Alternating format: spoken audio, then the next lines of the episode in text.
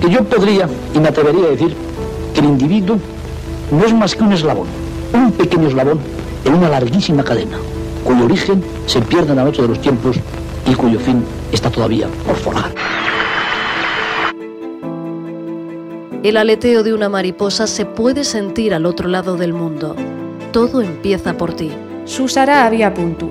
Onda ODS. Ona ODS. Una ventana abierta Unha fiestra aberta a un futuro sostenible. Etorkizun jasangarri baten ardatz. Una finestra oberta a un futuro sostenible. Saludos desde Colecanes para eh, Onda ODS. Estamos como en este circuito de entrevistas en los que analizamos y sensibilizamos de los objetivos de desarrollo sostenible. Hoy tenemos con nosotros a Raúl Moreno. Buenas tardes, Raúl. Buenas tardes. Es eh, trabajador eh, histórico de la, del Ayuntamiento de Leganés y concretamente tus competencias tienen que ver con cooperación. Sí, yo soy el coordinador, buenas tardes, yo soy el coordinador de cooperación internacional del Ayuntamiento de Leganés, también soy el, el portavoz de la Comisión de Cooperación Internacional de la Federación Madrileña de Municipios y miembro de la comisión, porque tiene bien a cuento, de la Comisión Técnica de, Objetivos de Desarrollo Sostenible del Ayuntamiento. Una ciudad mediana como Leganés tiene unas tareas que intentan eh, marcarse en, los objetivos de desarrollo sostenible de, de este milenio. Cuéntanos un poco eh, eh, dónde está ese marco en cooperación, en la tarea que tú desarrollas. En la parte de cooperación, lo de lo que se trata es de favorecer los objetivos de desarrollo sostenible fuera de nuestras fronteras, desde un punto de vista solidario, ¿eh? con otros países que tienen más dificultades para poner en marcha estos objetivos de desarrollo sostenible. Bien, pero eh, estamos ante Leganés, es una ciudad mediana que tiene una, una fin, bueno, es, es, territorial local y estamos hablando de cooperación internacional. ¿Cómo encajan estas dos ideas? Pues encajan eh, la nueva ley de cooperación que acaba de salir en febrero de este año, que ha sido, eh, por ahí me parece que fue en febrero o marzo, ha sido aprobada, y ya recoge la figura de, las, de, los ayuntamientos y de las administraciones locales en, el, en, la cooperación internacional como política de Estado. ¿Qué podemos aportar eh, como municipios?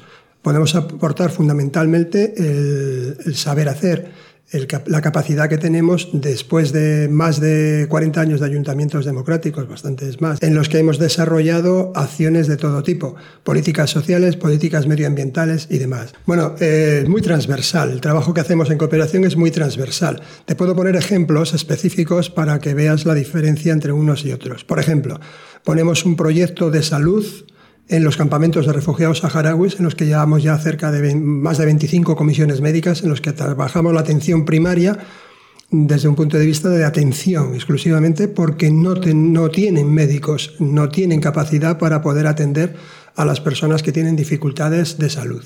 Entonces enviamos comisiones médicas de forma periódica con medicinas en las que va un pediatra. Ahora en, en, noviembre volvemos a ir y llevamos también un endocrino por los temas de problemas de enfermos crónicos, médico de familia, personal de enfermería que trabajan allí. Entonces estamos trabajando directamente con el objetivo de la salud.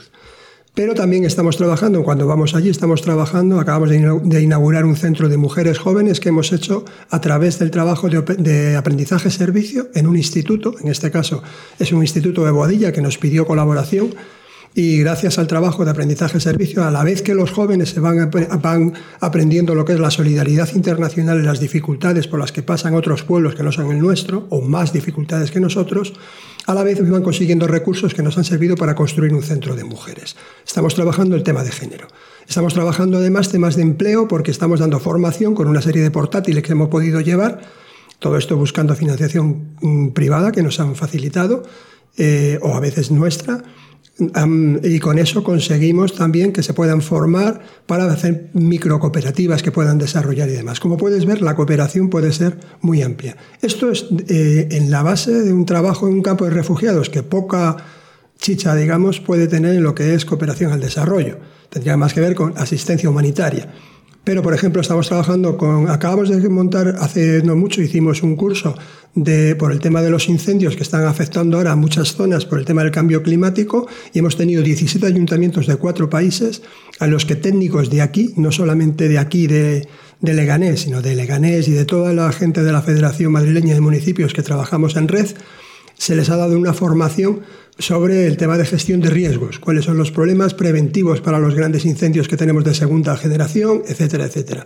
A esto han participado 17 ayuntamientos de Nicaragua, eh, de Ecuador, de El Salvador y de España. Esto es cooperación técnica, es otra de las fórmulas que tenemos. Y no lo hacemos nosotros, lo hacemos utilizando una de las, de las prioridades que plantean los Objetivos de Desarrollo Sostenible, que son la generación de redes. Es fundamental. Por ejemplo, hemos hecho un curso de igualdad de género que los ponentes son una, abogada de Getafe, una psicóloga de Móstoles, otra psicóloga de Leganés, una educadora social de tal. Diferentes ayuntamientos eh, van dando las diferentes ponencias que conjuntamente hemos previamente desarrollado con los municipios que van a recibir la formación. Más que formación, me gusta llamarlo intercambio de experiencias, porque están empezando a trabajar, empiezan a darse cuenta que no es normal la violencia que se ejerce diariamente contra las mujeres cada vez que llega el fin de semana, la gente bebe y demás, zonas rurales de, estos países de Latinoamérica donde hay unos problemas muy serios. ¿no? Entonces, eh, es otra de las cuestiones que trabajamos, la, capacidad, la capacitación de técnicos para que en sus países puedan velar por los objetivos de desarrollo sostenible, fortalecerles.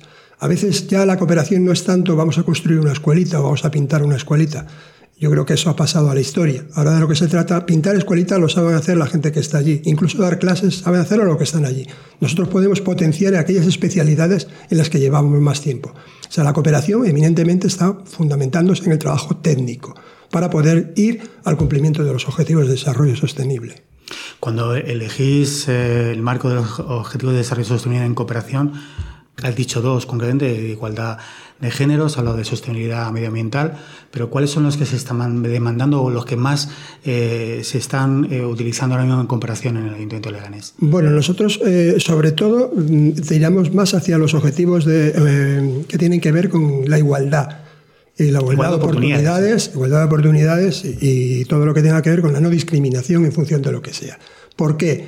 Porque Ahí, es donde tenemos nosotros una experiencia que en Latinoamérica todavía no, en el caso de Latinoamérica, y no te quiero contar ya otros sitios África, como tenemos, nosotros tenemos una serie de hermanamientos en Latinoamérica y África. África es en Marruecos y en los campamentos de refugiados. Entonces, el tema, de, el tema social todavía es algo que está empezando, se está empezando a desarrollar.